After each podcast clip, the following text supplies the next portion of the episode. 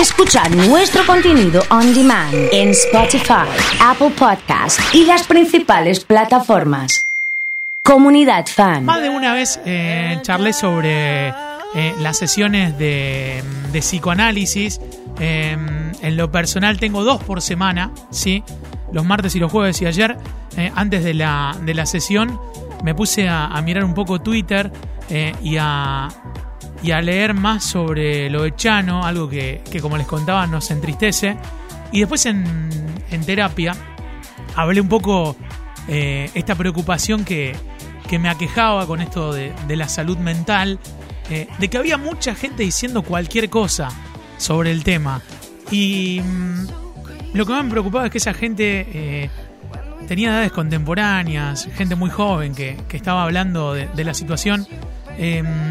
Después vi el Twitter de, Bambi, el hermano de Chano, que dice gracias a quienes se acercan, eh, amor y buenas energías para nuestra familia. Eh, y para aquellos que no puedan sentir empatía por nuestro sufrimiento, intenten pensar cómo se sentirían si se tratase de un ser amado por ustedes o si o tan solo llámense al silencio, eh, por favor. Me parece muy importante eh, hablar y, tener la posibilidad de llegar a cada vez más gente y, de poder tratar estos temas que son tan serios y tan importantes. Y, y hablándolo en, terapia, me surgió la idea de, sumarlo al secretario de salud de la Municipalidad de Rosario, a, Leo Caruana, que tanta exposición eh, tiene en tiempos de COVID, pero para hablar de, este tema. Eh, Leo, aprovecho y te saludo y te sumo. Buen día, gracias por atendernos. ¿Lo tengo a Leo? ¿Se me fue? Sí, vamos a ver si lo podemos sumar otra vez eh, y, y, tenerlo eh, conectado. Ahora sí, Leo, ¿estás? Sí, te escucho, yo te escucho bien, Oso. Buen día, ¿cómo estás? Bueno, perfecto. Bueno, yo también ahora te, te tengo ah, te tengo en línea. Eh, vale. Bueno, eh, no vamos a hablar tanto de COVID, sino vamos a hablar un poco de, de salud mental, eh, dándole un, un, una cuestión más global y, y quizás cercana al abordaje, eh, sobre todo para, para aquel que mucho no sabe, no entiende, no comprende y, y, le interesa saber lo complejo, lo, lo difícil y lo serio que es el tema, ¿no, Leo? Sí, lo, bueno, vos lo, vos lo dijiste, ¿no? Lo, la complejidad, eh, la necesidad de justamente a partir a veces de situaciones que aparecen como más visibles por, por la historia de la persona, porque es una persona más famosa, uh -huh. eh, es una oportunidad también para analizar y discutir, ver lo que tenemos, lo que no tenemos, no, no, yo no lo puedo dejar tampoco de relacionar eh, Oso con, con la pandemia, porque también uh -huh. la pandemia ha puesto casi o ha hegemonizado la dimensión más biológica de los problemas de salud.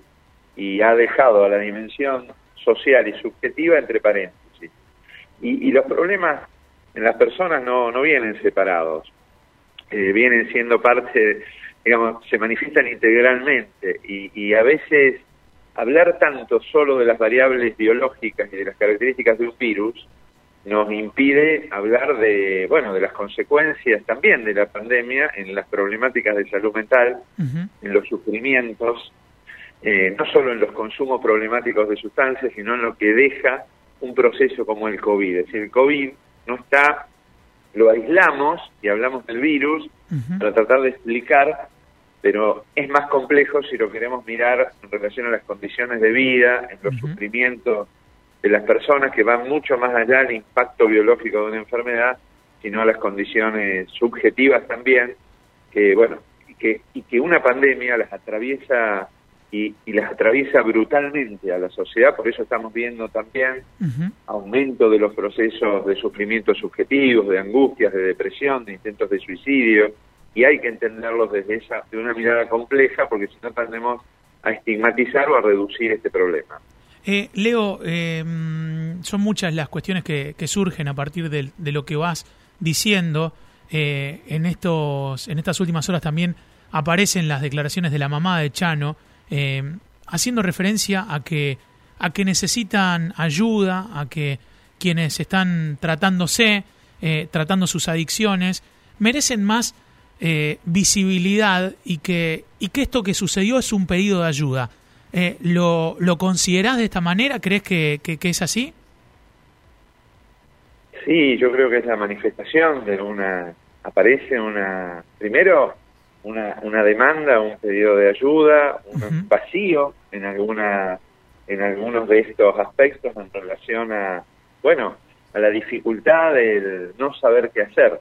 Eh, nosotros venimos transitando un cambio de paradigma en, en lo que es la salud mental. Veníamos de procesos donde la manicomialización, esta palabra difícil, que significa que, bueno, eh, casi el encierro como única, como única estrategia para poder abordar la problemática de, de lo que tiene que ver con el sufrimiento psíquico, es llevarlo al extremo de la locura. Pero bueno, hay todo un proceso que desandó esa, esa mirada, pero que necesita indefectiblemente seguir construyendo soportes, porque justamente no tener el camino del encierro como única alternativa exige tener otros caminos.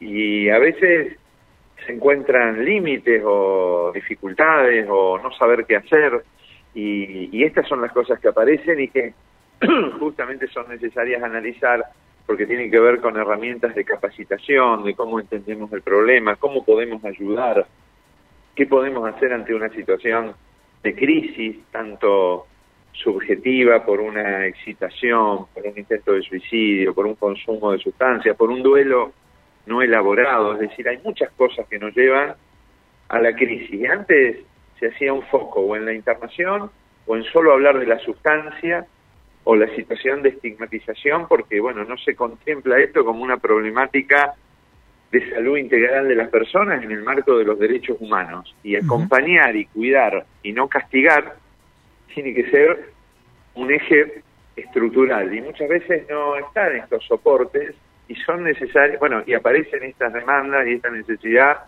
de, de problematizar que la ley era muy necesaria la ley de salud mental y justamente no hay que subirse a aquellos que detractan la ley de salud mental, sino se necesita la ley de salud mental y se necesitan todos los dispositivos y acompañamientos de la familia, de otros, porque nadie puede solo en esta...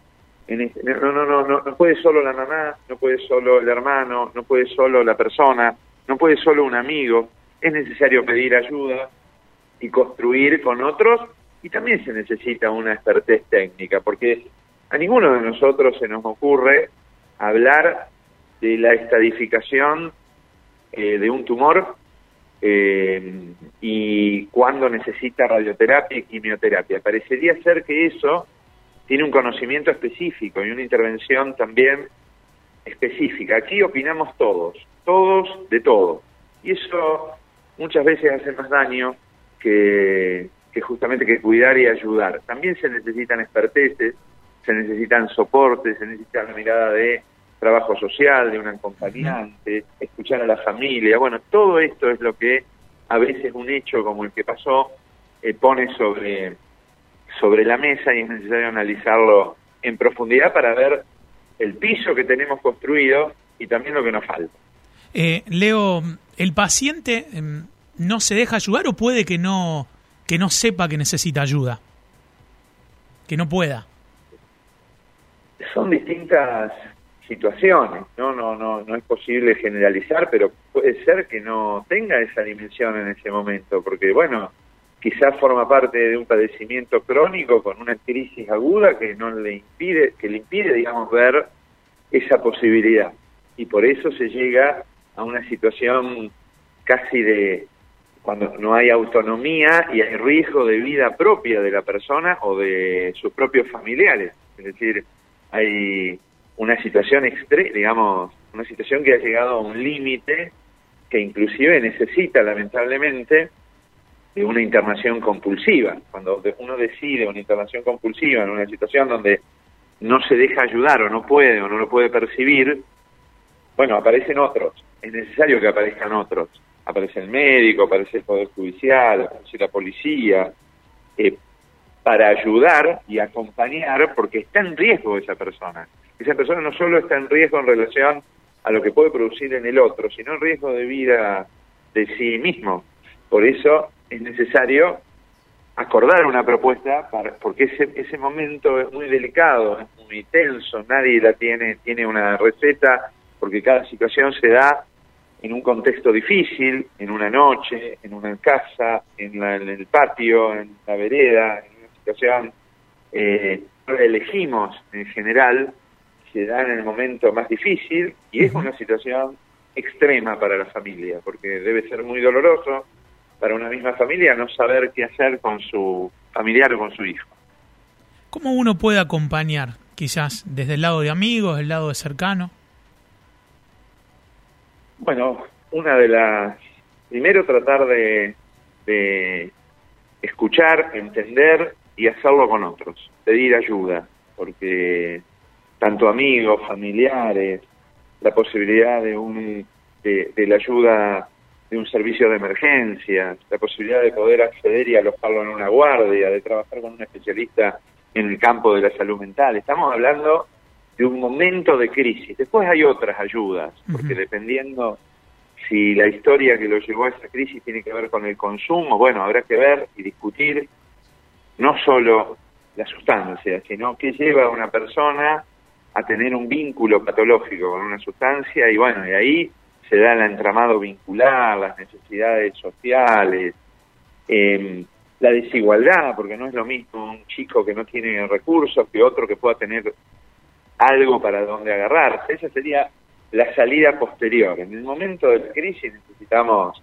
hacerlo con otros, con, con otras personas, porque el, el momento es muy difícil, la situación es muy difícil, es necesario también eh, que esos otros tengan todas las herramientas de formación, por eso la ley de salud mental contempla y todas las áreas del Estado tienen que estar capacitadas, tenemos que seguir incorporando desde, desde las discusiones jurídicas, las discusiones de los trabajadores, nosotros los equipos de salud nos tuvimos que capacitar para alojar un joven con una crisis subjetiva en un hospital general, porque el mandato del Hospital Alberdi, histórico mandato del Hospital Alberdi, no era que un paciente con problemas psiquiátricos esté internado, que esté internado un paciente con una neumonía, con una tuberculosis, con una insuficiencia cardíaca, pero un chico o con un, problema sociosubjetivo, el mandato es que esté internado en el Agudo Ávila o en Olivero,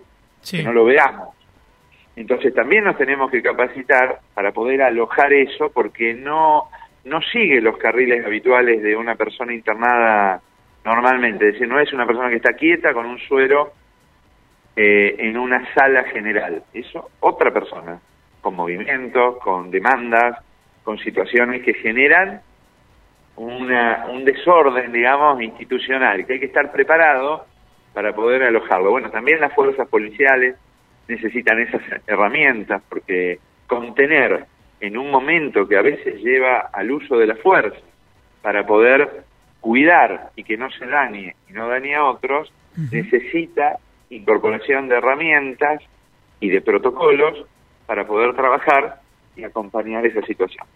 Leo, qué, qué importante escucharte así de claro y, tan cercano. Me parece que, que de poner estos temas sobre la mesa depende también el cambio en, las conductas históricas que, que, se vienen dando no solamente en, los tratamientos, sino en, cómo eh, cada uno habla, el respeto eh, y la forma de, vincularse e involucrarse con el tema. Así que agradecerte esta, esta pequeña charla que es de, mucha utilidad para todos.